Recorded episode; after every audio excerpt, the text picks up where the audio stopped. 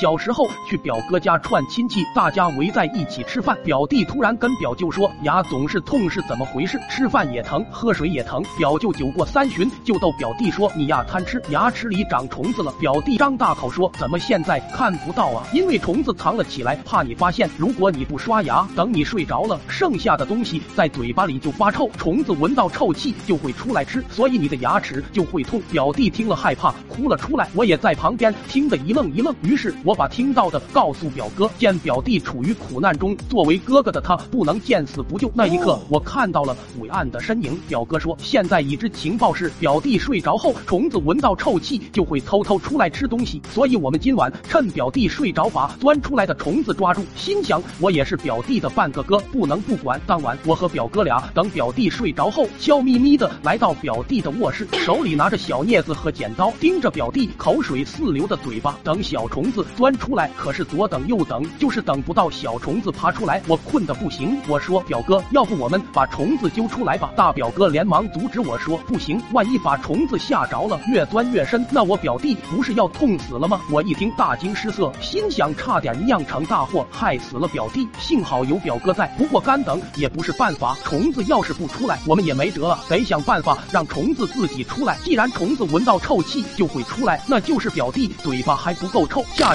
这时我放了一个屁，闻到臭屁的表哥一锤敲打我的脑瓜，我脑瓜顿时灵光一现，对呀，可以放屁进表弟的嘴里引虫子出来啊！我把想法跟表哥说，表哥对我竖起大拇指，问我还有屁不？我说有，表哥连忙阻止我，要我憋住，说怕一个屁不够臭，保险起见要憋到很多，到憋不住了就放进表弟嘴里。我顿时深感责任重大，使足劲憋，憋着憋着，我肚子一阵翻滚，也不知是不是憋屁引起的，还是真真的闹肚子。最后实在是憋不住了，我跟表哥说我已经到极限了，表哥立马抬起我就把裤子脱掉，将我朝着表弟的嘴一屁股坐下去，一个如轰炸机的臭屁，轰隆轰隆响。都说闹肚子不要相信任何一个屁，我预感大事不妙，但根本收不住。那晚我拉得淋漓尽致，被臭屁吵醒的表舅表妈跑过来看一看，差点没气晕过去。那天后，我和表哥两人被吊上屋梁，被亲戚众人轮流抽打，表弟更是噩梦连连多过年